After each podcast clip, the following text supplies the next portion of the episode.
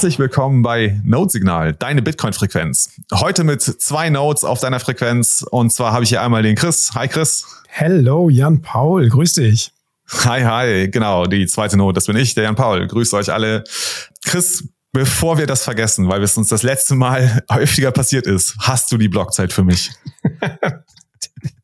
Ja, in einer Sekunde habe ich die Blockzeit. Ich hätte es nämlich schon wieder vergessen. 764699 steht bei mir. Oh, ich bin schon bei 764700. Ah, nee, das gibt's doch nicht. Jetzt muss ich aber selber bei mir mal in den Mempool reingucken, äh, ob meine Blocktalk falsch rumgeht. Wo ist es denn? Liebe Zuschauer, Zuhörer, jetzt äh, machen wir das mal ganz live hier, kontrollieren, ob wir jetzt out of sync sind. Mempool. cool. Also mein Mempool ist bei 761409. Da stimmt irgendwas nicht. Der ist gerade 3000 Blöcke hinterher. Oh nein, wir haben okay. nicht die richtige Blockzeit. Also wir nehmen jetzt einfach die 764700. Das gibt's doch nicht. Was für eine Blamage. Gut, komm jetzt haben wir, gut, dass wir darüber gesprochen haben. Ja, gut, dass wir darüber gesprochen haben. Genau, gut, dass wir darüber gesprochen haben. Alright, Chris, ähm, wir, wir beide äh, hatten ein Gespräch mit äh, Friedemann Brenneis, dem Correspondent, vor ein paar Wochen. Ich habe jetzt die Folgennummer nicht genau. parat, verlinken wir euch in den Show Notes. Äh, die Folge hieß In guter Gesellschaft. Und da ist uns ein Thema untergekommen, das wir heute gerne besprechen würden. Welches Thema soll es denn sein heute, Chris? Ja, das Thema ist das Thema der Allmende. Und da gibt es ja die Tragödie der Allmende. Und unsere Leitfrage ist, ist Bitcoin ein, ein Allmendegut? Alright, da steckt ja schon einiges drin. Also äh, ich glaube, wir müssen erstmal erklären, was diese Allmende eigentlich ist. Ähm, äh, mhm. Also, äh, oder vielleicht mal andersrum. Also wir, wir, hatten in dem Gespräch mit Friedemann, hatten wir über äh, Bitcoin als Commons damals äh, gesprochen. Den Begriff werden wir gleich noch ein bisschen erläutern, wo der herkommt. Ähm, aber das ist im Grunde ähm, die englische Übersetzung von ja, Allmende. Und ich glaube, du bist auch noch mal äh, auf anderen Quellen auf den, äh, das Problem der Allmende gestoßen. Ne? Das hast du noch kurz erzählt. Genau, also bei mir ist das da in dem Gespräch mit dem Friedemann auch sehr ähm, hängen geblieben. Und zwar habe ich das das erste Mal davon gehört, als ich das Book of Satoshi gelesen habe von Phil Champagne. Und er kommt da ziemlich am Anfang in der Einleitung darauf zu sprechen. Und es, ich fand das sehr interessant damals. Also wenn man Bitcoin aus der Perspektive eines Allmendegutes betrachtet, betrachtet, kommt man schnell zu so spieltheoretischen Aspekten die Bitcoin innewohnen und landet bei den Anreizen der Teilnehmer bezüglich des Netzwerks. Und ich fand das eine sehr, sehr interessante Betrachtungsweise. Phil Champagne stellt da eine Frage. Und zwar, wie kann ein verteiltes System, das sich aus mehreren Nutzergruppen zusammensetzt, und von verschiedensten Individuen gleichzeitig verwaltet wird, seine Integrität und den Zustand der Tragödie der Allmende vermeiden. Und jetzt ist eben die Frage, was ist äh, diese Tragödie der Allmende? Und mhm. abschließend, ist Bitcoin überhaupt ein Allmendegut? Und dem wollten wir uns jetzt diese Folge mal annähern, ne? Genau, wir wollen es mal versuchen. Ähm, vielleicht macht es Sinn, dass wir am Anfang mal drüber sprechen, was ist eigentlich eine Allmende? Ähm, also äh, ich habe eine Definition gefunden. Ähm, ich glaube, die klassische Wikipedia-Definition äh, war das. Ne? Da geht es darum, dass du äh, knappe natürliche Ressourcen hast. Also irgendwie, sie sind zum einen in ihrer Menge limitiert und natürliche Ressourcen, wobei wir, glaube ich, auch von menschengemachten Ressourcen durchaus, durchaus sprechen dürfen, wenn es um mhm. Allmendegüter geht. Das ist die eine Sache. Das zweite ist, dass diese irgendwie in irgendeiner Weise gemeinschaftlich genutzt werden. Und dabei entstehen halt bestimmte Probleme. So, das ist, glaube ich, also erstmal die, äh, die, also die Allmende ist die eine Seite, das ist die knappe natürliche Ressource, die gemeinschaftlich genutzt wird. Und dann kommt eben diese Tragik der Allmende. Mhm. Was, kannst du das noch irgendwie, willst du das noch irgendwie präzisieren, was eine Allmende ist? Ja, also vielleicht können wir ein paar Beispiele nennen, dann ist das vielleicht ein mhm. bisschen deutlicher, ja, was die Allmende ist. Ja. Ähm, das war ja bis jetzt sehr abstrakt, aber stellen wir uns vor, es gibt ein Dorf und da gibt es einen Dorfteich. Und mhm. dieser Dorfteich, der darf von allen befischt werden. Und jetzt ist die, kann man sich vorstellen, dass jeder das gerne für sich nutzen möchte und wer da am ersten da ist, der kann diesen, kann da möglichst viele Fische rausholen.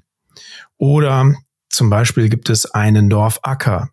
Dann ist die Frage, wer darf da wie viel Kühe drauf weiden lassen oder wie regelt sich das von selber? Und genau, es, es wird jetzt schon relativ schnell klar, wenn, wenn man diese Beispiele nennt, dass da es zu einer Spannung kommen kann. Und diese Spannung ist diese Tragödie. Willst du die mal ausführen? Ja, ich glaube, das hast du ja schon ganz gut angedeutet. Ne? Also nehmen wir jetzt das Beispiel ähm, mit, keine Ahnung, wir haben zum Beispiel zwei, ähm, zwei Bauern, die eine äh, Weidenetz nutzen wollen. Also äh, wir nehmen hier zwei äh, Bauern, um das ein bisschen zu vereinfachen. Und das, ich sag mal, das rationalste Verhalten wäre, wenn sie ähm, so viele Kühe auf die Weide bringen, ne, wie insgesamt für die Weide sag mal, zuträglich sind, so dass sie halt auch noch in den Folgejahren dann wirtschaftlich oder landwirtschaftlich genutzt werden kann. Also die rationale Strategie wäre, dass die ähm, dass die Bauern quasi jeweils die Hälfte der Kühe äh, oder die, die gleiche Anzahl an Kühen auf dieser ähm, Weide äh, weiden lassen. Das Problem ist aber, ähm, das kennen wir, glaube ich, dann aus so äh, Beschreibungen wie dem Gefangenendilemma. Die Frage ist, was ist die rationale Strategie eigentlich für die für den einzelnen Bauern? Mhm, mh. Denn der Bauer, der sagt, okay, also nehmen wir an, es können 100 Kühe insgesamt auf die Weide und er entscheidet sich dafür, ähm, genau 50 Kühe auf diese Weide zu stellen, er aber nicht weiß, was sein der andere Bauer äh, macht, ähm, dann stellt er sich gegebenenfalls schlechter. Weil der mhm. andere Bauer könnte ja jetzt äh, hingehen und sagen, nö, ich stelle aber 60 oder 70 Kühe auf die Weide, ist mir ja egal. Ich kann ja erstmal die 60, 70 Kühe äh, ne, ernähren und ähm, genau, dann bin ich dann halt einfach im Vorteil. Ich habe dann halt mehr Milchkühe oder mehr Fleischkühe, genau. was auch immer ich, ich ja. brauche. Genau. Genau. Und so ist halt dann relativ schnell klar, ne, dass für den, für den ersten Bauern, der jetzt darüber nachdenkt, wie viele Kühe stelle ich denn jetzt auf diese Weide, dass er sich halt schlechter stellt, wenn er sich an die an die optimale Strategie, nämlich beide tun nur 50 drauf dran äh, hält. Und so genau, ist halt das Problem, dass beide halt dann zu, dazu tendieren, also beide Bauern dann dazu tendieren, mehr als das Optimum äh, an Kühen auf dieser Weide weiden zu lassen. Was halt dazu führt, dass die Weide halt äh, ja abgegrast wird und dann eventuell ne, für, für ähm, eine spätere Nutzung im nächsten Jahr oder in zwei, drei, fünf Jahren nicht mehr tauglich ist. Sie ist halt dann einfach abgegrast und, und das Gras ist totgetrampelt oder so. Und genau.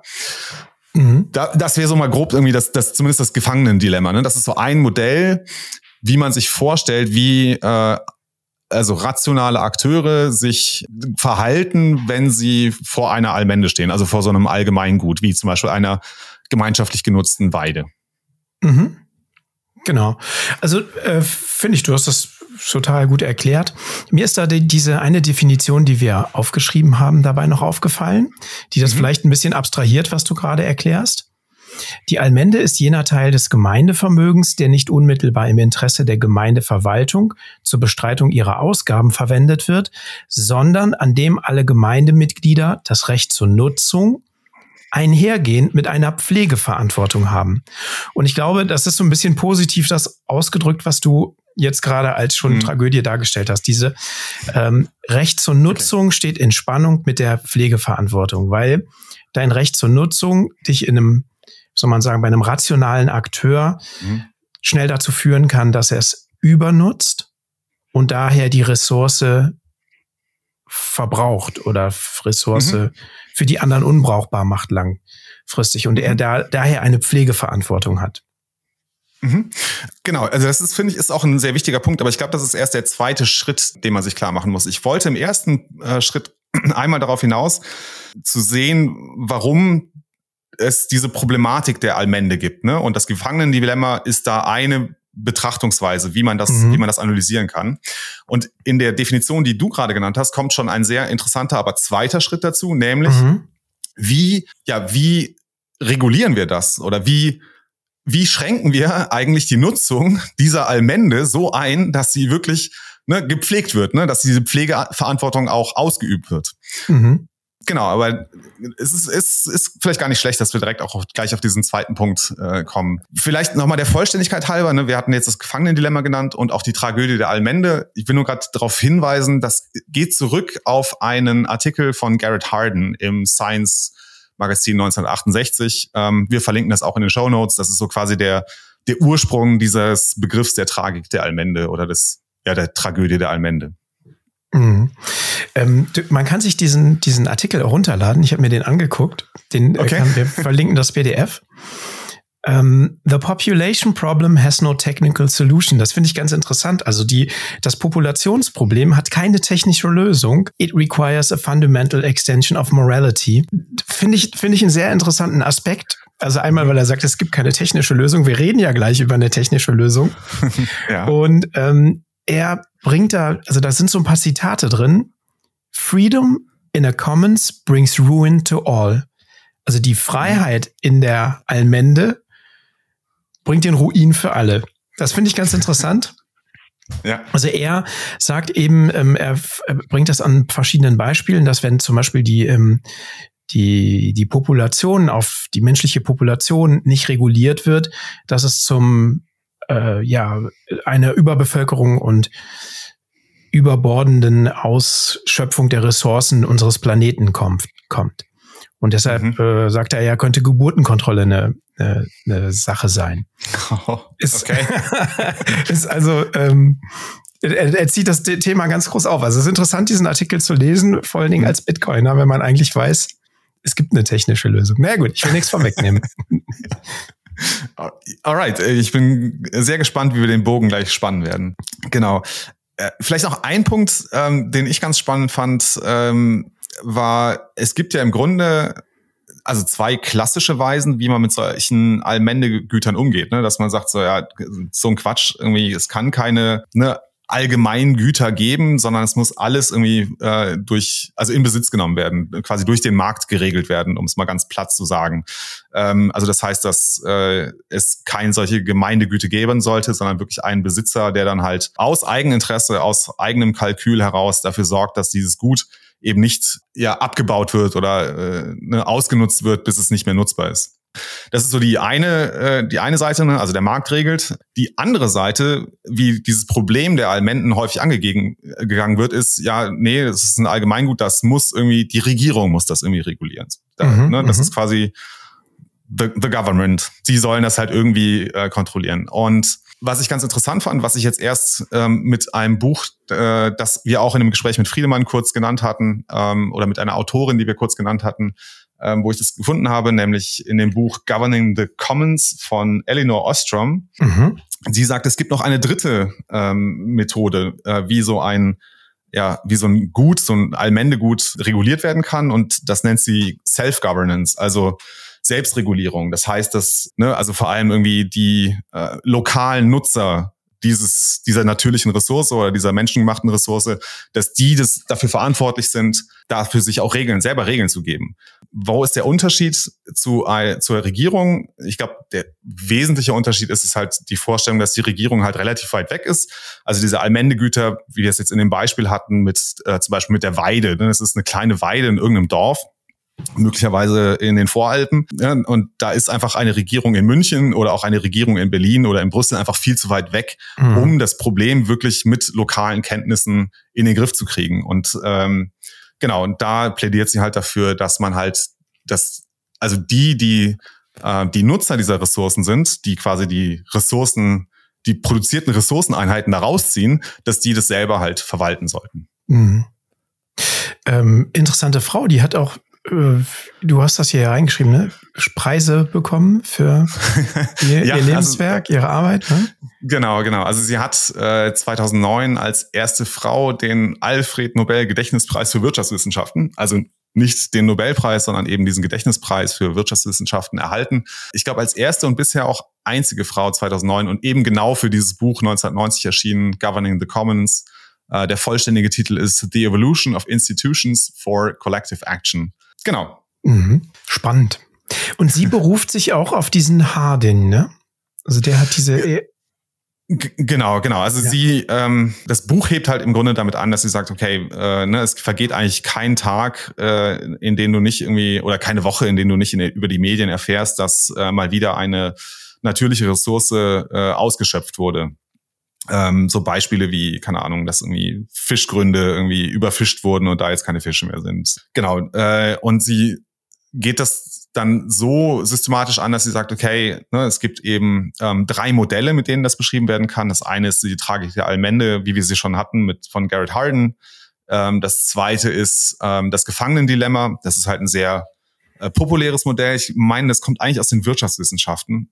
Genau. Und das dritte Modell ist irgendwie die sogenannte Logik des kollektiven Handelns. Ähm, das ist eigentlich auch eine ganz interessante Sicht, weil es da darum geht, also eigentlich äh, wenn man die Akteure beobachtet, haben sie eine rationale Strategie. Und die rationale Strategie ist halt irgendwie, weiß nicht, was auch immer es ist. Äh, das, das Problem bei dieser Logik des kollektiven Handels ist, dass ähm, die rationale Strategie der Individuen nicht unbedingt die rationale Strategie ist für die Gruppe der Individuen. Und dass es da irgendwie einen Konflikt zu geben scheint. Äh, mhm. Das ist jetzt auch sehr theoretisch. Äh, vielleicht fällt dir spontan ein Beispiel auf. Ich habe ein, ich habe da gerade irgendwie kein gutes Beispiel parat ich hoffe, dass es ein, einigermaßen klar geworden ist. Ne? Also irgendwie die, die Interessen der Individuen stehen der eigentlich den Interessen der, äh, der Gruppe oder der Gesamtheit entgegen. Und es löst sich irgendwie nicht auf. Mhm. Genau. Ja. Ja, also ich glaube, das Problem oder die Tragödie, wir haben, also erstmal haben wir die Allmende definiert. Ich glaube, das haben wir ähm, gut mhm. hinbekommen. Wir haben aufgezeigt, dass es eine Tragödie, dass eine Tragödie entsteht in einem Allmendegut oder bei der Nutzung eines Allmendeguts. Und mhm. das ist ja im Grunde das, was du gerade gesagt hast. Ne? Also es gibt ähm, einzelne Akteure, die die Allmende nutzen oder ja, die Allmende nutzen und sie vielleicht mit einem anderen Interesse nutzen, als es das Interesse wäre, was äh, der Allgemeinheit zum Nutzen käme, im nachhaltigen mhm. Sinne. Jetzt ist die mhm. Frage, wir haben das Ganze ja im Kontext mit Bitcoin. Ist Bitcoin ein Allmendegut? Ja, genau. Oder beziehungsweise also die Frage wollen wir abschließend klären. Wir können mal gucken, welche, welche, welche Gemeinsamkeiten es da gibt, oder? Genau, das, das können wir gerne machen. Vielleicht noch mal einmal, um das einzuführen. Also wir haben ja bis jetzt irgendwie von, von dem Dorfteich oder von der Weide gesprochen, also vor allem von natürlichen Ressourcen. Aber ich glaube, wir müssen diesen, wir können diesen Begriff der Allmende auch äh, erweitern. Das sind nicht nur natürliche Ressourcen. Beispiele wären zum Beispiel ähm, ja so kulturelle Allmendegüter, wie zum Beispiel Kulturdenkmäler. Weiß ich nicht, irgendwie mhm äh, Schloss Neuenschwanstein, wenn es einem gefällt. Ähm, oder also äh, Angkor Wat oder so. Ne? Also oder das Taj Mahal. Das sind äh, Kulturdenkmäler, die wir irgendwie auch als ja Allgemeingut ähm, der Menschheit betrachten. Das ist das eine. Ein weiteres Beispiel wäre, was vielleicht auch dann die Brücke uns zu Bitcoin schlägt, dass es wohl auch sowas wie digitale Allgemeingüter zu geben scheint. Das größte Beispiel ist da wahrscheinlich Wikipedia. Ne? Also das, wie soll man das eigentlich, was ist das eigentlich? Das ist das Informationssystem des Internets oder die, die, die, die, die was ist Wikipedia? Wie kann man das gut beschreiben? Quasi das Lexikon des Internets, ne? Also das ist das Lexikon, wo wirklich alles drin steht. In allen Sprachen, nicht in ja, allen Sprachen, aber in sehr vielen Sprachen. des Internets. Ne? Genau, also genau, genau. Enzyklopädie, ja. genau, ja, ja, sehr gut. Genau. Ja, und, also ähm, seitdem es Wikipedia gibt, habe ich nicht mehr in den Brockhaus meins nachgestöbert. nee, der, der verstaubt mittlerweile seit ich weiß nicht wie vielen Jahren. Ja, richtig. Ich habe tatsächlich auch, ich habe auch mal einen geerbt, so einen richtig dicken, äh, schwer gebundenen genau. mit Goldrand und so. Also ja. wirklich eine richtig teure Ausgabe, die einfach nur noch da steht. Jo, genau. Genau. Alright. Aber dann, ähm, ich glaube, du hattest die Frage gestellt, wie wir den Bogen zur, zu Bitcoin schlagen. Genau. Ja, die Frage ja. ist jetzt, finden wir bei Bitcoin Ähnlichkeiten zu einem Allmendegut, die uns abschließend dazu führen, eine Bewertung zu treffen, ist Bitcoin ein Allmendegut? Mhm. Ja. Also erstmal ist es wie ein Allmendegut ja allen zugänglich. Allen Teilnehmern des Systems, sagen wir mal des Dorfes. Genau, also das würde ich auch unterschreiben. Ne? Es wird irgend, in irgendeiner Weise wird es ja von allen Nutzer von Bitcoin wird es gemeinschaftlich genutzt. Und das wäre auf jeden Fall ein eine Eigenschaft von einem Allmendegut. Das zweite, äh, die zweite Eigenschaft war ja die Knappheit. Ne? Also es ist ein knappes, mhm. natürlich ist es oder menschengemachtes Gut. Ist jetzt die Frage, okay, ja, Bitcoin ist mit seinen 21 Millionen äh, Einheiten auf jeden Fall begrenzt. Viele würden auch sagen, dass es echt knapp ist. Gibt es da noch weitere ähm, Dimensionen, die man da eigentlich betrachten müsste? Weil es, also zum Beispiel das Netzwerk, das, das Bitcoin-Netzwerk ist ja in dem Sinne nicht begrenzt. Ne? Das ist ja, also äh, im Grunde wächst das ja immer weiter. Und es ist ja nicht nur darauf begrenzt, dass irgendwie ähm, jeder User mal zum Beispiel eine Node betreibt, sondern es kann sich ja auch, man kann sich auch vorstellen, dass, weiß nicht, irgendwie Maschinen äh, eine eigene Node betreiben, weil mhm. sie Zahlungen, die sie senden oder empfangen, selber verifizieren wollen. Ne? Insofern mhm. ist das Netzwerk meiner Meinung nach nicht so, äh, nicht, also kein, kein knappes Gut. Mhm. Also gut, wenn du jetzt wenige Teilnehmer hast im Netzwerk, dann kannst du davon ausgehen, dass deine Transaktionen schnell gemeint werden oder schnell in Blöcke kommen. Je größer die Anzahl der Teilnehmer wird, desto größer wird, voller wird der Mempool und du hast vielleicht einen Nachteil davon. Mhm. Mhm. Jetzt mal ganz naiv betrachtet. Ich meine, also genau, also haben wir keinen Nachteil davon, wenn das Netzwerk größer wird. Ich, ne, das will ich damit nicht sagen. Aber ich versuche nur zu gucken, ne, also wenn du jetzt den Dorfacker hast und du hast mehr Leute, die da hinzukommen, dann ähm, hast du natürlich mehr Leute, die mit anpacken, aber du die Ressource wird eben knapper. Also das ist die Ressource Blockspace, ne? Also äh, genau. äh, dadurch, dass wir das eine limitierte Block Blockgröße haben, haben wir tatsächlich genau also ein allgemein zugängliches Gut. Das können alle Net Nutzer des Netzwerkes können das also wollen Blockspace haben, wenn sie eine Transaktion durchführen, dadurch, dass es begrenzt ist. Genau, könnte man sagen, es ist eine knappe Ressource. Genau, und je mehr Nutzer äh, oder Transaktionen durchführen wollen, desto teurer wird es im Grunde den mhm. Blockspace zu nutzen. Ja, genau. okay. In, genau. in dem Sinne, ah, interessant, genau. Also da, da, also jetzt haben wir zwei Dimensionen ausgemacht, wo Bitcoin wirklich knapp ist. Also einmal in der Anzahl der Einheiten und zweitens ist auch der, äh, der Blockspace mhm. äh, für Transaktionen ist äh, sehr knapp. Mhm. Okay. Mhm.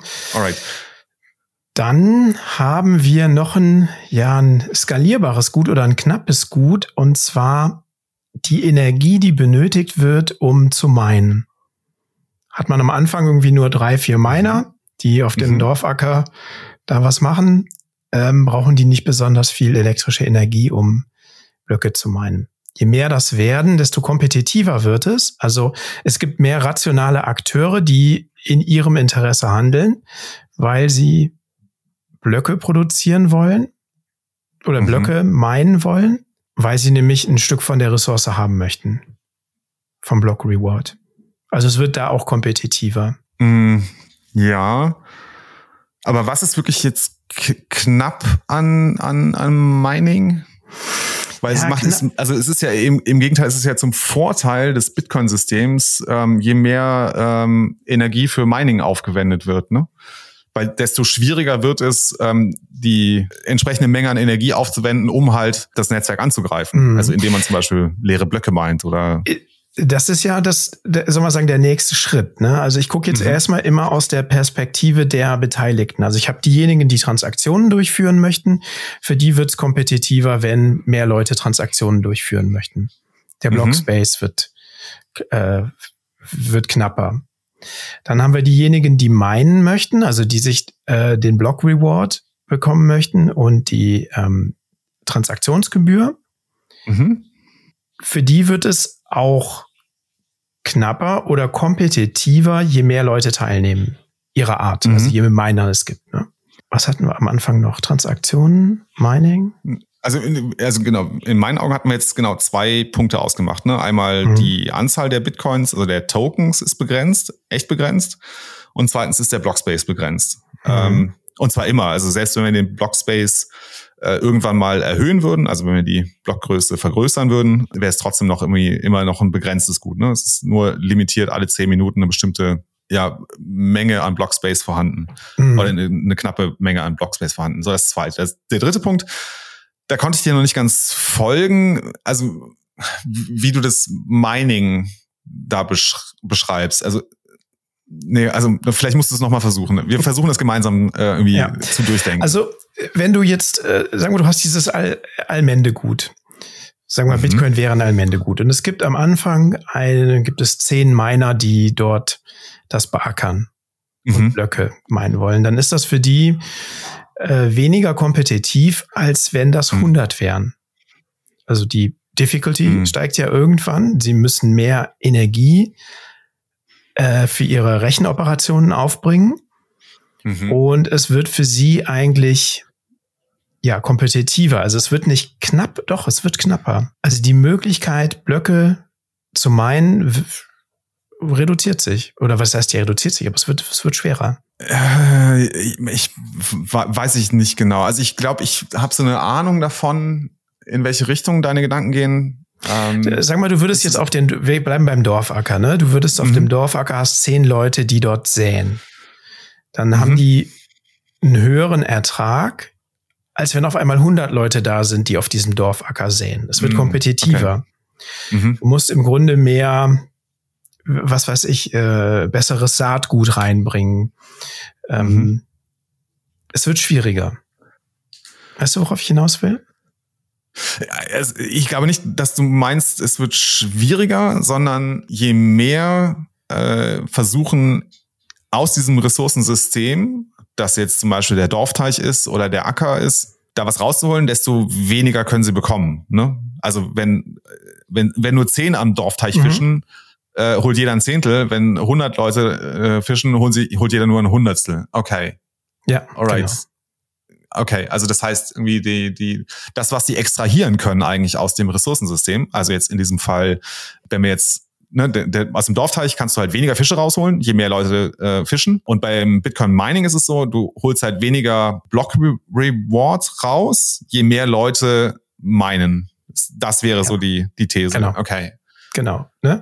Jetzt ist halt die Frage, also ah, okay, wenn wir ja, da bei der, ja. bei, dem, bei der klassischen Tragödie der Allmende sind, ist da der Punkt, wo die Ressourcen der Allmende zu Ungunsten der Gemeinschaft genutzt werden. Also sie werden, äh, wo war das? War hier irgendwo ein Zitat. Also sie werden halt, ja, die werden verbraucht. Das ist nicht mehr nachhaltig. Das, die, die Allmende mhm. an sich äh, verliert an, verliert an, ja, wie sagt man das? Ich habe irgendwo war das Raubbau war irgendwo das Wort. Du machst also, du betreibst einen Raubbau an der Allmende mhm. und das nützt eigentlich der Gemeinschaft nicht. Und das ist, glaube ich, der Punkt, der bei Bitcoin anders ist. Du hast Akteure, die in ihrem Interesse handeln mhm. und zum Beispiel die Miner mehr Energie bereitstellen, um Blöcke zu meinen. Das erhöht aber die Sicherheit des Bitcoin-Netzwerkes und kommt wiederum allen zugute. Also es dreht das um 180 Grad rum. Ja, okay. Ja, ja, ist ein interessanter Weißt du, worauf Punkt. ich hinaus will? Ich, ich glaube schon. Ich, ich, so, so ganz sicher bin ich mir noch nicht. Aber ich denke, wenn du noch mal äh, ein, ein Beispiel vielleicht bringst, dann habe ich es, glaube ich, gleich kapiert. Ja, ich kann die, die Analogie zum Dorfacker, die, die, die greift jetzt nicht mehr, weil der Dorfacker, je mehr Leute da schneller mhm. auf dem Dorfacker rumhacken und mehr Saatgut reinstreuen, desto schneller verbraucht sich der. Der muss sich irgendwann mhm. regenerieren. Der, die Ressourcen, ne, die, die, die Kapazität des Ackers, Früchte zu tragen, die ist irgendwann erschöpft. Bei Bitcoin ist das aber nicht so. Du hast mehr Leute, die kommen, die kommen, mehr Leute, die Energie reinstecken, die Transaktionen machen. Und das ist, wird für den Einzelnen kompetitiver, aber es nutzt der Gemeinschaft. Also der Dorfacker, mhm. der, wenn man das jetzt mhm. übertragen würde auf den Dorfacker, der wird fruchtbarer. ja, okay. Ja, ich glaube, ich habe was verstanden, was du meinst. Ne? Genau, also wenn ich nochmal versuche, ein bisschen theoretischer aufzudröseln, du hast also ein Ressourcensystem, Mhm. Zum Beispiel den, der Teich, ne? Das ist das, das Ressourcensystem mit irgendwie den Fischen und der, der, weiß nicht, Fauna und Flora, die mit dazugehört. Genau. Und das System produziert bestimmte Einheiten, Ressourceneinheiten. Ja, mhm. das heißt, also jetzt in dem Fall halt die Fische. Das, der, der ja. Dorfteich produziert irgendwie diese Fische, die man halt extrahieren kann. Und das Problem ist, ne, ein Fisch, den ich fange, den kannst du nicht mehr fangen. Das heißt, ich habe dem, dem, dem System Dorfteich habe ich eine Einheit entnommen und die ist halt für mich und da kannst du nichts mehr von haben. So, und bei Bitcoin ist es irgendwie es ist ein bisschen anders. Ne? Du hast zwar ein Ressourcensystem, das, das ist halt irgendwie dieses Bitcoin-Netzwerk, ne? Mhm. bestehend aus Usern und Minern, also Nodes und, und Minern. Und alle, ja, nee, die Frage ist, was, was extrahieren, also extrahieren sie überhaupt was aus diesem System? Das frage ich mich halt gerade. Weil im Grunde ist es ja ein sich selbst erhaltendes System, was da passiert. Ne? Also die, der, der, der Miner, der jetzt Bitcoin meint, der nimmt ja die, die, die, die Bitcoins nicht aus dem System raus, sondern die Idee ist ja, okay, die sind jetzt wieder da, das heißt, sie können irgendwann, können sie wieder ausgegeben werden. Also sie können ne, na, nach dem Finden des Blockes können sie halt dem Netzwerk zur weiteren Verwendung, dem gesamten Netzwerk zu, der, zur weiteren Verwendung zur Verfügung gestellt werden. Auch Ja, okay. Äh, das ist eine, das ist echt schwierig. Weil was passiert eigentlich, wenn ich, wenn ich jetzt, ne, die Bitcoins, die ich besitze, die kannst du nicht besitzen. Das heißt, ich mhm. entziehe jetzt eigentlich, entziehe ich jetzt dem System eine Ressourceneinheit, nämlich einen Token Bitcoin, und es stehen weniger, also einer weniger als 21 Millionen zur Verfügung. Ist es so zu sehen? Ja, also streng genommen entziehst du sie ja nicht. Du hast nur Verfügungsgewalt genau. darüber, ne? Also sie sind ja weiter da. Genau, ja. Und du hast die Möglichkeit, darüber zu verfügen und die zu bewegen. Mhm. Also im Grunde fischst du die Fische nicht aus dem Teich, sondern du hast, wie soll man sagen, du machst die für die anderen nicht fischbar. Für den Moment. Aber sie sind nicht aus dem System raus. Ne? Also nee. außer ich ja, wenn ich sie verliere. Also insofern ist es wahrscheinlich ja. kein Allmendegut, weil du die Ressourcen ja wirklich nicht rausziehst. Das ist ja nicht wie beim Acker, wo du die äh, die, hm. die, die Nährstoffe rausholst, ne? Mhm, und die mhm. irgendwie der Acker über überwirtschaftet ist und mhm. diese Nährstoffe nicht, Nährstoffe nicht mehr beinhaltet. Du, die bleiben ja im System mhm. bei Bitcoin. Was mir dabei einfällt, es gibt zwei Arten von öffentlichen Gütern. Ne? Also das eine sind tatsächlich diese Almenden, das heißt also knappe natürliche Ressourcen, die gemeinschaftlich genutzt werden, wo wir aber das Problem haben des Ressourcenentzugs, wie wir es jetzt gesehen haben. Ne? Also weiß nicht, wenn du die Kühe darauf weidest, dann ne, werden erstmal Nährstoffe entzogen oder irgendwie der Lebensraum wird entzogen, was auch immer. Ich, ich bin kein Biologin, deswegen nicht so gut in diesen Beispielen. Ähm, aber ich glaube, es ist klar, was gemeint ist. So, ähm, das heißt, bei diesen Allmendegütern ist halt eines der konstitutiven Elemente, so wie ich das jetzt verstehe, dass ähm, man eben, ich habe jetzt Ressourceneinheiten genannt, dass die halt dem System irgendwie entzogen werden. Der Fisch, den ich gefangen habe, den kannst du nicht mehr fangen. Dagegen mhm. gibt es aber öffentliche Güter, die auch Allgemeingüter sind. Sie werden auch gemeinschaftlich genutzt, aber die Nutzung dieses äh, Gutes macht es nicht weniger wertig für die anderen. Einfaches Beispiel ist, die öffentliche Sicherheit ist ein allgemeines Gut. Wenn ich jetzt im Staate Deutschland lebe und hier ähm, den Status der öffentlichen Sicherheit genieße, dann, dann gebrauche ich ja quasi die öffentliche Sicherheit. Aber davon hast du nicht weniger öffentliche Sicherheit. Mhm. Aber ist das ein Allmendegut? Nee, eben, es ist kein Allgemeindegut. Ich wollte nur sagen, mhm. also das ist vielleicht nochmal eine, ne, vielleicht hilft uns das nochmal, ja.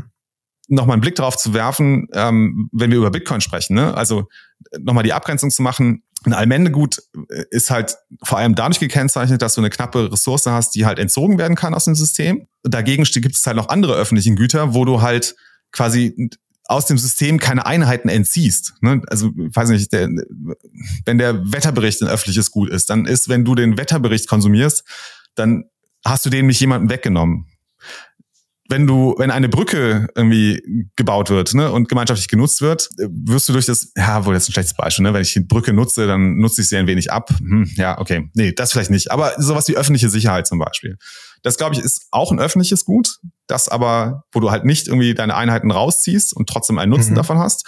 Und das vielleicht nochmal irgendwie, vielleicht können wir das auch nochmal gegen Bitcoin halten und sagen und uns fragen, äh, ist, also ist da vielleicht auch ein wesentlicher Unterschied, ähm, dass halt Bitcoin kein Allmendegut ist, weil wir aus dem System quasi nichts rausziehen, nichts, dem System nichts entnehmen? Das ist meine Frage, die ich, die ich gerade habe. Mhm. Aber das ist ja das ist ja eigentlich verrückt, weil das ist ja, also wenn du jetzt mal auf das die anderen, also das Allmendegut guckst, ne, du willst da deine Kühe mhm. drauf weiden lassen, du willst die Fische aus dem Teich holen, dann ähm, holst du ja eine Ressource raus, die im Zweifelsfall Geld wert ist. Ja, du kannst die Fische selber essen, du kannst die mhm. Kühe schlachten oder die geben dir Milch mhm. oder sowas.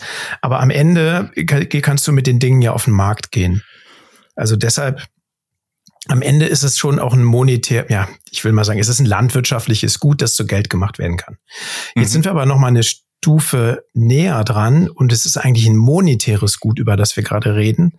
Aber du kannst die Ressource nicht entziehen. Genau, also ich, ich glaube, dass wir ähm, bei Bitcoin eher sowas wie ein geschlossenes System haben. Ne? Du kannst also du kannst, kannst rein und es nutzen, aber du kannst nichts aus dem System rausnehmen. Gott, wir sind auf einer sehr abstrakten philosophischen Ebene angelangt.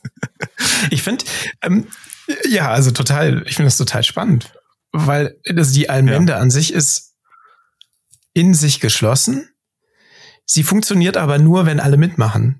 Genau, genau. Das ist, glaube ich, einer der wesentlichen Punkte. Ne? Das ist auch das Schöne an dieser Arbeit von Ostrom, ähm, weil sie jetzt nicht irgendwie sagt, so ja, irgendwie, äh, also es gibt äh, nur eigentlich nur einen Weg nach vorne, in dem wir nämlich unsere Allmendegüter nur der Selbstverwaltung überlassen. Also dass die, die äh, Nutzer dieser Systeme sind, ähm, dass die immer in jedem Fall durch Selbstverwaltung eben diese äh, dieses System oder diese Allmende ausnutzen sollten, ähm, sondern dass es halt eben diese drei Modelle gibt, entweder privatwirtschaftlich organisiert, durch die Allgemeinheit, die Regierung organisiert oder halt in, in Selbstverwaltung, in lokaler Selbstverwaltung. Und alle drei Modelle haben ihre Berechtigung oder auch ihre Erfolge aufzuweisen. Wie bin ich jetzt nochmal auf dieses Thema gekommen? Weil ähm, es äh, Oström weil ja. sie das äh, als Lösung beschreibt. Diese lokale, die lokale Verwaltung der Allmendegüter. Also, also, genau, also sie, sie zeigt Beispiele, das ist wirklich gut an diesem Buch, ähm, sowohl wo es erfolgreich äh, umgesetzt wurde, also wo diese selbst, lokale Selbstverwaltung erfolgreich ähm, durchgeführt wurde, an wirklich an Beispielen über die ganze Welt verteilt. Irgendwie äh, Weideland in äh, der Schweiz, in Japan, mhm. Fischerei in Sri Lanka. Aber sie hat auch Gegenbeispiele, wie zum Beispiel äh, so ähm, lokale Selbstverwaltung von Fischerei irgendwo in, in der Türkei, glaube ich, ist ihr Beispiel, wo das halt irgendwie krachend gescheitert ist. Genau, also ne, so, ist eine sehr gute Analyse, so dass sie halt zeigt, okay, ähm, wir müssen darüber nachdenken, wenn es äh, zu einer lokalen Selbstverwaltung kommt, was sind eigentlich Prinzipien, unter denen wir diese Selbstverwaltung gestalten können, um sie mhm. halt erfolgreich zu machen. Genau. Mhm. Ich fand ein Beispiel ganz gut, das war auch aus dem Buch aus Satoshi. Also der Phil Champagne führt das am Anfang der Einleitung ein, die, diese Tragödie der Allmende. Das hatte ich ja am Anfang erwähnt. Ich habe es nicht vorgelesen, aber ich habe es erwähnt. Und am Ende der Einleitung oder dieses Sinnabschnitts, da wo er das mhm. aufführt, äh, kommt er dann kommt er da noch mal drauf. Und das fand ich ganz interessant. Da sagt er, das Bitcoin-Zahlungssystem behält seinen Wert nur, wenn es richtig funktioniert. Würden die Miner alle Blöcke außer ihren eigenen ablehnen, käme nie ein Konsens zustande. Der Wert des gesamten Systems würde zerstört und keiner der Miner könnte davon profitieren. In einem solchen Fall würden alle Bitcoin, die die Miner besitzen, wertlos werden.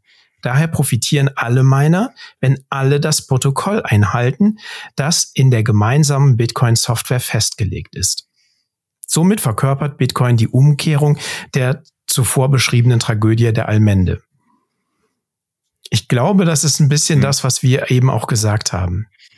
Ich, ich glaube jetzt auch, ne? Also das Bitcoin-System scheint es zu belohnen, wenn du nicht äh, dich egoistisch verhältst. Und eine mögliche Strategie wäre jetzt für einen Miner zu sagen, so, nee, ich, ich will halt einfach nur, ich will der einzige Miner im Netzwerk sein und alle anderen Blöcke, die von anderen gemeint werden, akzeptiere ich nicht, sondern ich baue meine eigene Kette auf. Dass das ein hoffnungsloses Unterfangen ist, einfach durch das Anreizsystem. Ne? Also wo halt dann auch die, die, die User eine, eine Rolle spielen, die halt, ähm, ne, für die, für die ist es egal, ob jetzt die Blöcke von Miner X oder von Miner Y gemeint werden. Sie wollen halt eine äh, durchgehende Kette von äh, geordneten Blöcken oder ne, von einer Ordnung von Transaktionen äh, auf der Blockchain sehen. Genau, und dass das System halt die Miner dafür belohnt, dass sie sich regelkonform verhalten, im Sinne von, ähm, dass sie eine Kette bilden, die aufeinander aufbaut. Und dass dadurch irgendwie äh, jeder Anreiz für den Miner irgendwie sein, ne, eine andere Strategie zu fahren, ist für ihn halt sinnlos, weil er dann quasi den ne, aus der aus der längsten Kette herausfällt und nicht mehr Teil der der kanonischen äh, Timechain ist. Mhm. Ich würde das, was du eben gesagt hast, anders formulieren. Ähm, mhm. Und zwar würde ich sagen, das System will, dass du dich egoistisch verhältst. Du hast ja gesagt, das System will nicht, dass du, ego, dass du dich egoistisch verhältst. Ah, das System ja. will, dass du dich rational egoistisch verhältst. Also es kanalisiert irgendwie diesen Egoismus und die, ich sag mal, Gier oder die, das, was dich motiviert, sonst die Allmende zu erschöpfen, kanalisiert Bitcoin so, dass es der Allgemeinheit nutzt. Also es bringt dich sozusagen, wenn du erfolgreich sein willst, musst du dich an den ich sage jetzt nicht Gesellschaftsvertrag, aber du musst dich an den Allmende, an die Allmende-Regeln halten. Ja, auf jeden Fall. Und ja. dann trägst du dazu bei, dass du profitierst, aber die Allmende noch viel mehr. Okay, also äh, Point taken mit dem, also der, Ein, der Einwurf, den du gemacht hast, ist richtig. Ne? Das ist genau, es, es plädiert an den Egoismus oder die Rationalität der Miner, das System. Genau, es ist ein nicht ein nicht egoistisches System, was auch immer, also falsch, was ich gesagt habe.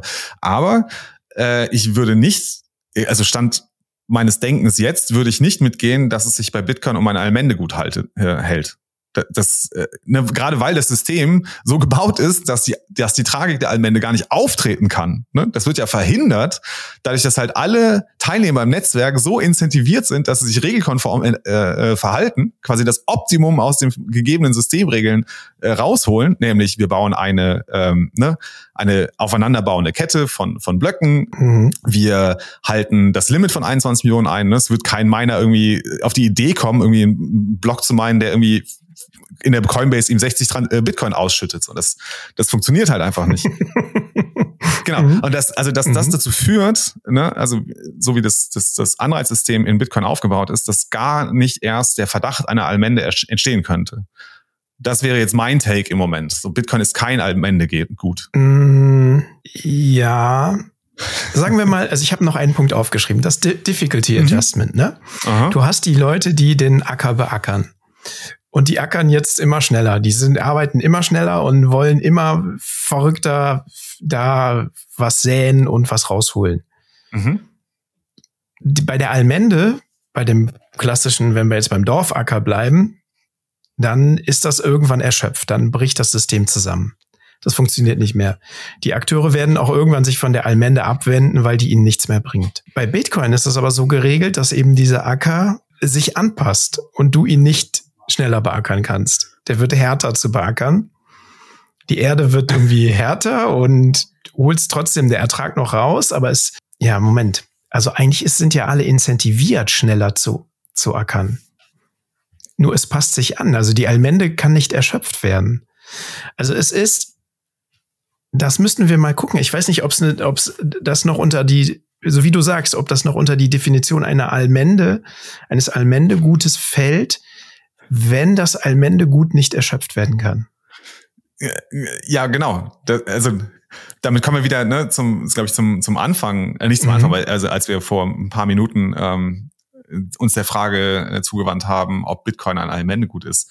Ähm, es sieht so aus, ne? weil es halt irgendwie, es ist irgendwie, es ist knapp, es gibt nur 21 Millionen Einheiten und der Blockspace ist knapp, aber du kannst es nicht erschöpfen, ne? Du kannst, ne, du, du, äh, ja, du, du kannst dir diese, ne, diesen, also den, den Bitcoin, den du quasi dem Netzwerk entziehst, machen wir es mal ganz theoretisch. Was passiert denn? Also du kannst natürlich äh, zum einen ähm, die deine Private Keys verlieren und dann sind halt diese Bitcoins wahrscheinlich äh, für alle Zeiten, sehr wahrscheinlich für alle Zeiten diesem System entzogen, was aber nur dazu führt, dass das das, also, ne, das wird nur noch knapper, das Gut, okay, ja, und es, äh, steigert den Wert der anderen Einheiten. Genau, das ist ein klassisches Beispiel, das immer wieder genannt wird. Oder das zweite ist, also das zweite Art von Entziehen, ich mache jetzt hier Anführungszeichen, ähm, die die Zuhörer natürlich nicht äh, sehen können, ähm, wäre ja, das heißt, ich packe meine Private Keys auf eine Cold Storage und pack sie für zehn Jahre nicht mehr an. Dann sind sie zehn Jahre nicht im System verfügbar werden nicht genutzt für irgendwelche Transaktionen. Aber auch das mhm. ist kein wirkliches Entziehen. Ne? Das ist ja das ist so, hm, nee, habe ich den Punkt klar machen können? Irgendwann werde ich ja, also die sind ja nicht ja, raus. Es ist nicht entziehen System. wie im Sinne eines äh, Entzugs von Ressourcen. Einheiten, Ob ne? Genau. Es Einheit, ist nicht so, also Fisch den, den, den Fisch, den ich rausgezogen habe und konsumiert habe, der, den, den, den kann kein zweiter mehr fangen oder so. Ne? Hm. Hm. Ja, nee, auf jeden Fall, also genau, den, den Fisch, den ich rausgenommen habe aus dem System und den ich gegessen habe, den kann ich ja jetzt nicht wieder ins Wasser werfen. Aber wenn ich einen Bitcoin in Cold Storage packe für zehn Jahre, kann ich ihn nach zehn Jahren aber immer noch wieder ausgeben, ne? Könnte ich ihn wieder spenden, mhm. dann wäre er wieder im System. Also es ist auch kein wirkliches Entziehen, was ich mache, mhm. wenn ich ne Ultra Diamond Hands hab und, und hoddle durch jeden Bärenmarkt. mhm. Ja, ist es dann überhaupt noch ein Allmendegut? Also braucht, braucht ein Allmendegut diese Verletzlichkeit, dass es als Allmendegut gilt? Beziehungsweise Bitcoin hat ja eine andere Verletzlichkeit. Die andere Verletzlichkeit ist, dass wenn sich keiner mehr an die Regeln hält, bricht es in sich zusammen. Das, das stimmt allerdings. Also wenn, wenn jetzt keiner irgendwie äh, sich an, an irgendwelche Regeln hält, obwohl dann bist du aus dem System raus, oder?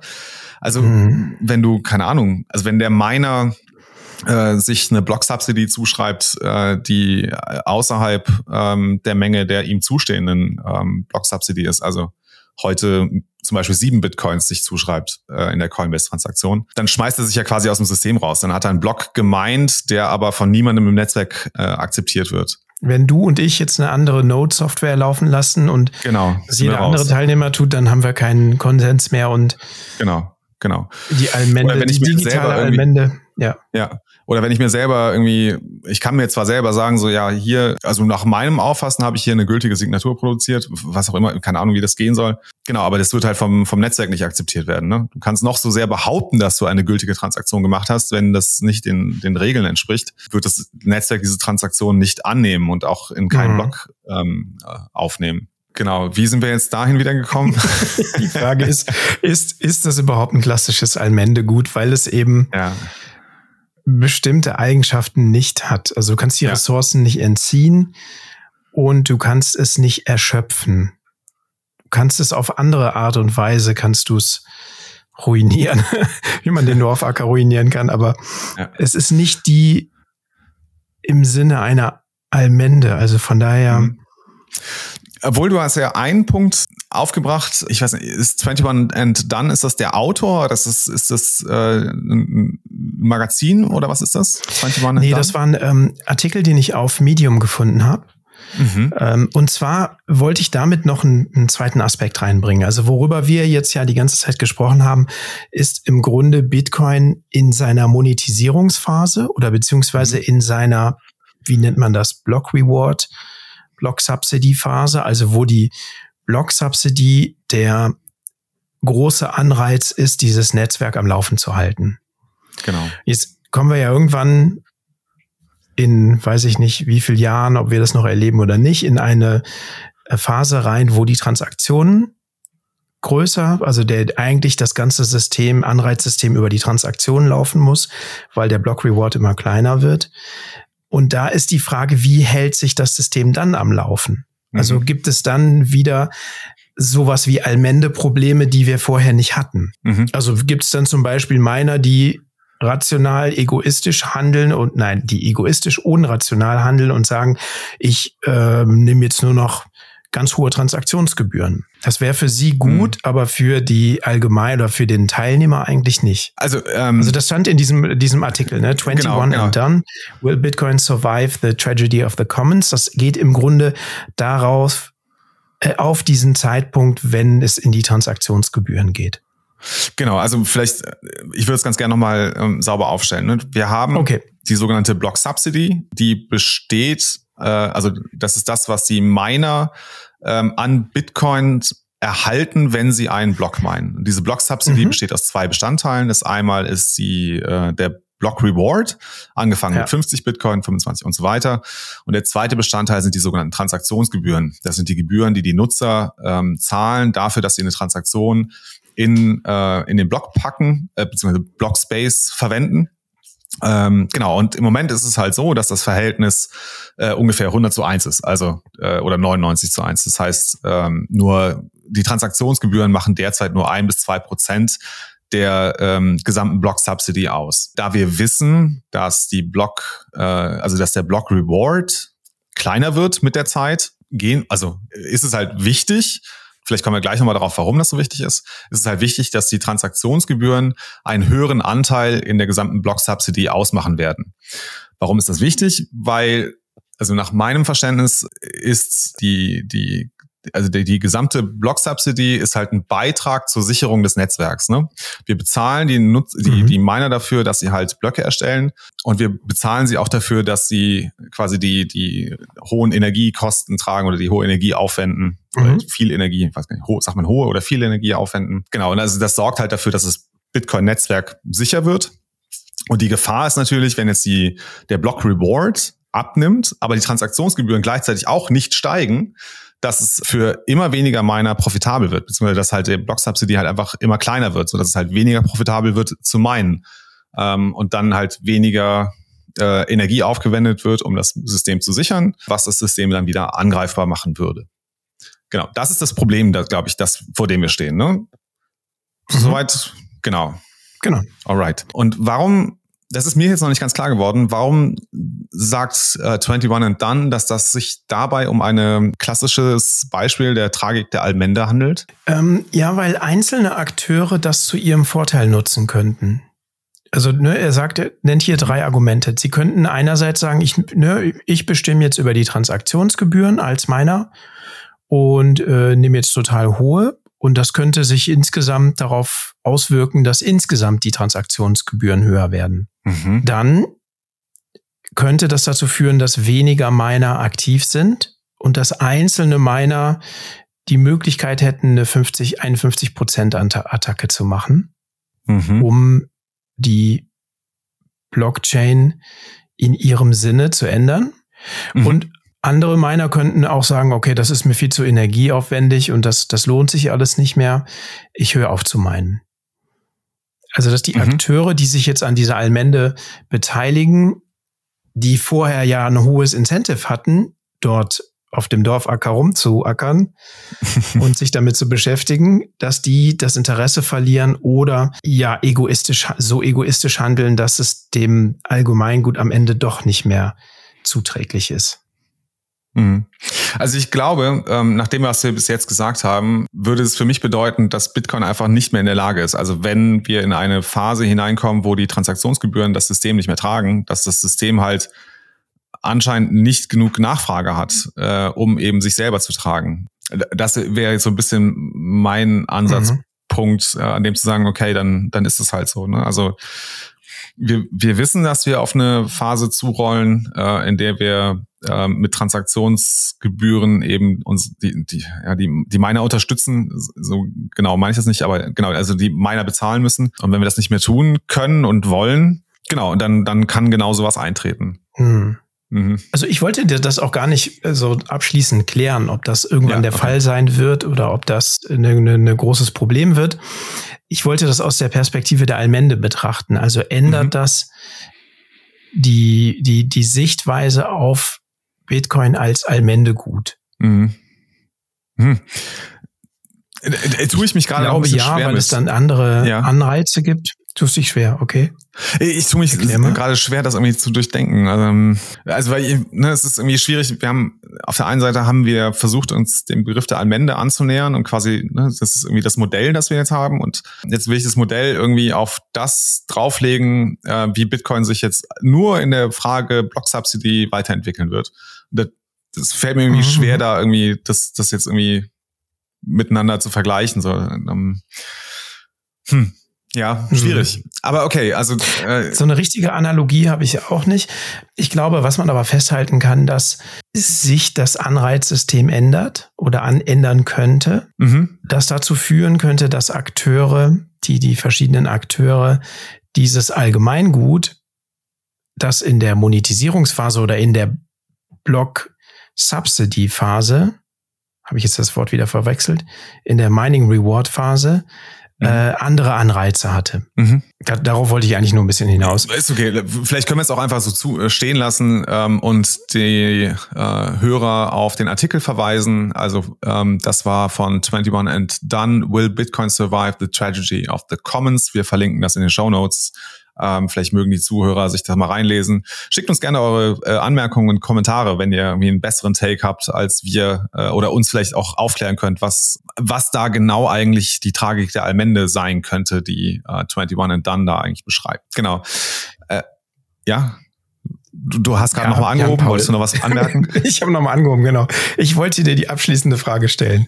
Ah, Jan Paul, was glaubst du, nachdem wir das jetzt alles so, so ausgiebig besprochen haben. Ist Bitcoin ein Allmendegut? Ein Commons-Gut? Nein, ich glaube nicht. ähm, genau, also äh, irgendwie, es, es, es, in meinen Augen passt es nicht ganz. Ne? Also eins der wesentlichen Merkmale, die wir jetzt ja, glaube ich, hier herausgearbeitet haben, war ja, dass äh, es irgendwie eine Extraktion stattfindet aus dem äh, Allmendegut, also aus diesem Ressourcensystem, das wir nutzen. Und das sehe ich irgendwie bei Bitcoin nicht. Auf der anderen Seite, wir hatten es ganz kurz nur erwähnt, ganz am Anfang, ähm, es gibt ja Bestrebungen, auch ähm, sogenannte digitale Allmendegüter, wie zum Beispiel Wikipedia, mhm.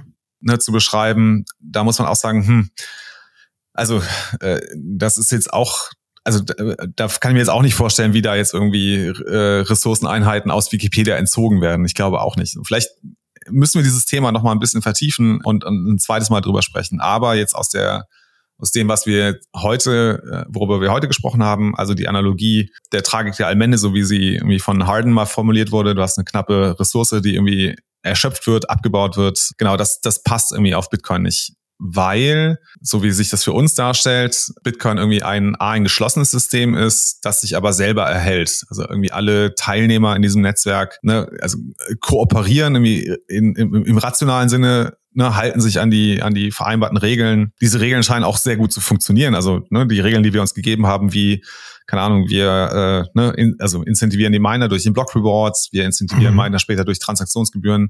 Ähm, all das scheint also so aufgebaut zu sein, dass diese, zumindest die Tragik der Allmende nicht auftritt. Mhm. Mhm.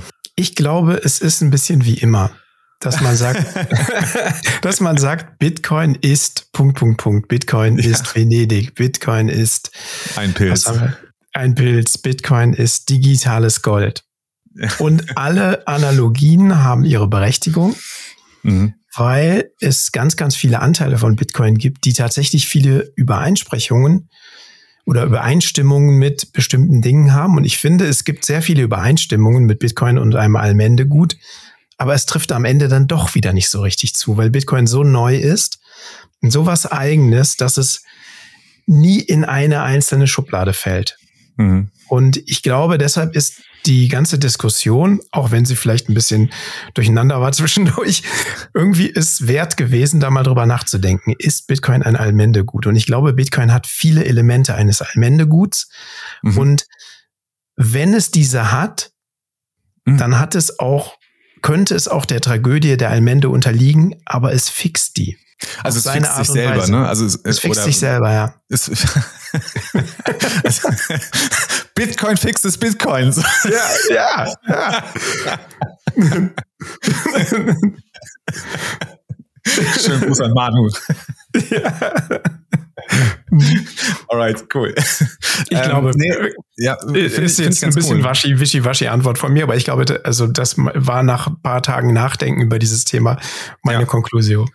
Genau, also was mir jetzt noch mal ein bisschen eingefallen ist, ähm, vielleicht, also äh, ne, ich habe jetzt irgendwie eingeleitet mit so, nee, es ist kein Allmende gut. Der Gedanke, der mir gerade durch den Kopf geschossen ist, als du sprachst, war, was Eleanor Ostrom ja in ihrem Buch zeigt, ist, dass Allmendegüter durch gute Selbstverwaltung sich erhalten können. Also dass sie in, mhm. dass sie so genutzt werden, dass sie, ähm, ne, dass die Ressource halt nicht erschöpft wird, sondern dass sie halt auch ne, nicht nur für die heutige Generation, sondern auch für kommende Generationen noch nutzbar gehalten wird. Und das funktioniert nach ihrem Verständnis, wenn halt bestimmte, sind es Designprinzipien für diese Selbstverwaltung, wenn die gut gestaltet sind. Und da hat sie sowas wie, ne, es muss halt irgendwie klar definierte Grenzen geben für dieses Allmendegut. Es ist sowas wie Partizipationsrechte, ne? Also alle Nutzer dieses Allmendegutes haben gewisse Partizipationsrechte. Sie können irgendwie daran teilnehmen. Äh, es gibt eine gute Monitoring-Möglichkeit. Das heißt, du hast eine Möglichkeit, wirklich zu beobachten, dass die Regeln, die wir uns selbst gegeben haben, dass die halt auch eingehalten werden. Man hört vielleicht schon raus, dass all diese Punkte etwas sind, ähm, wo ich sagen würde, so ja, da könnte ich auch für Bitcoin, glaube ich, einen Haken mhm. dran machen. Ne? Es gibt mhm. ein klar definiertes äh, System. So, und das ist ne, eben dieses Bitcoin-Netzwerk, bestehend aus Nodes und die schicken irgendwie, die kommunizieren miteinander, indem sie Transaktionen und Blöcke untereinander verteilen. Partizipation ja, also ne, jeder User kann an diesem System teilnehmen. Und wenn er daran teilnimmt, hält er sich an die Regeln oder nicht. Wenn er es nicht mehr macht, dann ist er halt raus. Monitoring, ja, klar, ähm, auch wenn es nicht immer funktioniert, wie am Anfang, als wir versucht haben, die richtige Blockzeit zu finden. Aber prinzipiell ist das ja gegeben. Mhm. Ne? Wenn du deine eigene Node laufen lässt, dann hast ja. du äh, eine Möglichkeit, selber auf das System zu schauen. Es gibt äh, in dem Modell, also in diesen Designprinzipien von Ostrom gibt es noch das Thema Sanktionen. Also wie wird Fehlverhalten sanktioniert? Und da geht es nicht darum, dass du ähm, Fehlverhalten halt immer irgendwie, keine Ahnung, mit irgendwie Ausschluss aus dem System sanktionierst, sondern dass du ein, ein abgestuftes Sanktionssystem hast. Ne? Also mhm. je nach Schwere des Verbrechens, desto härter trifft dich die Strafe. Genau. Aber das ja, hat ich glaube, also das waren so die ja wesentlichen Elemente. Also ja, ja, genau, genau, genau. Also, also das, das gibt's ja, ne? Wenn du irgendwie, äh, äh ich glaube, wenn du mhm das hatten wir auch in Grocking Bitcoin. Ja, äh, wenn du da, glaube ich, falsche Blöcke verteilst, dann äh, wirst du von Peers, glaube ich, auch für ein paar Stunden gesperrt. Ne? Das gibt's doch. Also, also ich, ich habe da was im Kopf, dass es das gibt. Mhm. Ne? Also, äh, also auch so graduelle äh, Sanktionen, dass du halt erstmal für 24 Stunden, dann für 72 Stunden und dann halt für immer geblockt wirst. Genau. Äh, insofern, jetzt habe ich nochmal das ganze Thema aufgemacht, um nur zu sagen, so ja, es kann sein, dass äh, Bitcoin ein Commons-Gut ist ähm, weil es halt irgendwie ein, ne, ein Gemeinschaft, gemeinschaftlich genutzt ist, irgendwie knappes, aber menschengemachtes Gut ist, wo wir kollektiv irgendwie handeln müssen. Ne? Also jeder, jeder Nutzer muss ja irgendwie, weiß nicht, sich, sich der Regeln bewusst sein zumindest oder auch irgendwie Regeländerungen zustimmen. Aber dass das System so gut gestaltet ist, also die, die Selbstverwaltung so gut gestaltet ist, dass das System sich darauf optimiert, nicht ausgenutzt zu werden. Zumindest das. Also zumindest mhm, nicht, dass ja, wir irgendwie ja ähm, ne, irgendwie, dass irgendeiner dieser Teilnehmer im System irgendwie das, den Anreiz hat, so ja, hier, ich nutze das System aus, bis es halt komplett erschöpft ist und ich habe mein Maximum, mein, mein maximalen Profit rausgeholt. Ne? Das, so, so scheint das System Bitcoin zumindest nicht gebaut zu sein. Insofern, mhm. genau, wäre das vielleicht nochmal mein Take jetzt so, ja, es könnte ein Allgemende gut sein, allerdings unterliegt es nicht der Tragik der Allmende aufgrund der guten Selbstverwaltung, die in Bitcoin implementiert ist. Ja, ja, lass ich so stehen. Alright. Finde ich gut. Okay, cool. Finde ich gut. Sehr schön. Zu sagen. Super. Mhm. Chris, wollen wir dann zum Ende kommen und äh, vielleicht noch ein paar Shoutouts vorlesen? Das machen wir auf jeden Fall. Sehr gut, genau. Also, äh, liebe Hörer, äh, die uns jetzt so lange zugehört habt, äh, vielen Dank dafür. Wie ihr wisst, könnt ihr uns äh, ne, äh, Satz streamen, indem ihr Podcasting 2.0 Apps verwendet, ähm, zum Beispiel Fountain oder Castomatic oder Breeze. Äh, da gibt's mehrere Podcast-Player. Genau, und in diesen Podcast-Playern, wo ihr Sets streamen könnt, im Value-for-Value-Modell, gibt's auch die Möglichkeit, Boosts zu schicken. Ähm, diese Boosts sind halt kleine Nachrichten an uns mit ein paar Satz extra obendrauf. Und ich würde sagen, der Chris liest mal die erste, den ersten Boost vor, den wir erhalten haben. Ja, wir haben 5000 Satz vom Steipjutzli zur letzten Buchfolge bekommen. Äh, das ist die Buch, nee, Buchclub-Folge, Grocking Bitcoin. Haben wir zuletzt ja die letzte, das letzte Kapitel gelesen. Super Folge, herzlichen Dank. Mein erster Boost, Boost, dank euch davon erfahren und ausprobiert. Ja, vielen, vielen Dank. Mega cool. Vielen Dank, Steib Piuzli. Was mich sehr freut, ist, dass, äh, dass du wirklich äh, durch uns von diesen Boosts gehört hast und es auch gleich mal ausprobiert hast. Sehr ja. viel, sehr, sehr viel. Genau, Dank. hat bestimmt gar nicht so wehgetan. genau, dann gab's 2500 Satz von Ad Running Bitcoins, auch zur letzten Buchclub-Folge ähm, mit dem Boost. Herzlichen Dank für die vielen unterhaltsamen Folgen. Es hat mir viel Freude bereitet, Bitcoin, Bitcoin begreifen zusammen mit euch zu lesen. Sehr cool. Als nächstes wäre aus meiner Sicht Mastering the Lightning Network ein super Buch, um die Reise in den Kaninchenbau, Kaninchenbau fortzusetzen. In diesem Sinne, focus on the signal, not on the noise. Ja, vielen mhm. Dank, Running Bitcoin. Ähm, ja, danke, danke. Genau. Mastering the Lightning Network wäre auf jeden Fall eine Herausforderung. Ja, ich bin nicht so sicher, ob ich da nicht irgendwann ausschalte. Also Grocking Bitcoin war schon äh, war schon tough. War schon ja. gut, dass wir es im Buchclub gemacht haben. Ich finde es echt interessant, dass das Leute tatsächlich gehört haben. also, ja, mhm. ja, also finde ich auch toll. Genau, das sind äh, es sind auch nicht die Folgen von uns mit den allermeisten Zuhörerzahlen, aber äh, dennoch immer noch beachtlich, wie ich finde, dafür, dass mhm. wir so ein trockenes Thema wie wir lesen ein Buch, ein technisches Bitcoin-Buch. Genau, äh, also vielen Dank Running Bitcoin und auch allen anderen, ähm, die uns dazu äh, dazugehört haben. Also uns hat es Spaß gemacht und es ist cool zu hören, dass es auch euch Spaß gemacht hat. Ja, müssen wir mal diskutieren, was wir als nächstes machen. Mastering genau. the Lightning Network, okay. Vielleicht so weit wir kommen. Und wenn es uns dann wirklich irgendwie, wenn wir nicht mehr hinterherkommen, dann sagen wir, okay, an, an dieser Stelle Kapitel drei oder zwei hören wir auf. genau. Ja, dann der nächste Boost. Wow, 21.000 Satz von Mr. Juli. Juli, sagt man so, ne? Zur Folge mit Markus Büch. Tolle Folge. Ich verstehe diese Folge als Einladung teilzunehmen an Diskussionen. Gruß, Mr. Juli. Jan Paul, du warst da beteiligt, ne? ich Folge war in, in, der Folge mit dem Markus war ich mit dabei, genau. Aber das muss man sagen, da hat der Markus ja äh, also wirklich sehr sehr, sehr detailliert mal ähm, drei Fragen versucht zu beantworten. Ähm, es ist in meinen auch eine super Folge. Ähm, kann man sich wirklich sehr, sehr gut anhören. Genau, also vielen Dank, Mr. Juli, ähm, für 21.000 Satz, was, glaube ich, eine der höchsten Spenden ist, die wir äh, je erhalten haben. Sehr schön. Dann gab es nochmal 1000 Satz vom Gambler, äh, alter Freund der Sendung, äh, zum Recap der Adopting Bitcoin. Sehr schöne Folge, Jungs. Danke für das Teilen eurer Eindrücke. Ja, sehr gerne, Gambler. mhm. Dann hatten wir nochmal noch mal 21.000 Satz. Wow, das war ein warmer Regen. Vom lieben Luki. Luki sagt, weitermachen. Machen wir. Machen wir. genau. Das, das, machen wir doch gerne. Ja, zu Befehl. Wird gemacht. sehr schön, sehr schön. Vielleicht müssen wir noch sagen, dass, also wir haben jetzt wirklich äh, nur ein paar äh, Boosts vorgelesen. Wir haben noch einige mehr erhalten, aber dann hätten wir, glaube ich, hier noch eine Stunde gesessen und äh, nur Boosts vorgelesen. Genau, deswegen haben wir jetzt irgendwie die, die Boosts mit den meisten Satz haben wir jetzt rausgesucht. Aber auch äh, allen anderen, die uns äh, per Boost ein paar Satz zukommen lassen, vielen, vielen Dank dafür. Wie ihr wisst, werden wir äh, die Sats weitergeben, zurück irgendwie in die Community. Ähm, das Node Signal Bounty Programm äh, ist angelaufen. Wir haben jetzt auch die erste Bounty ausgezahlt. Ich weiß gar nicht, haben wir das hier schon in der Show eigentlich mal erwähnt? dass die erste Bounty mhm. schon ausgezahlt wurde. Vielleicht noch nicht. Anyway, dann machen wir es hier vielleicht das zweite Mal. Ähm, genau, es gab für eine kurze Videodokumentation ähm, zu Albi, äh, haben wir insgesamt 80.000 Sats ausgezahlt. Gezahlt. Nice, ne? Genau. Cool. Dann, Chris, letzte Worte. Irgendwas noch, was du noch loswerden musst? Bitcoin ist eine Allmende. ja, okay. Ich sage es, auf dass es widerlegt werden kann.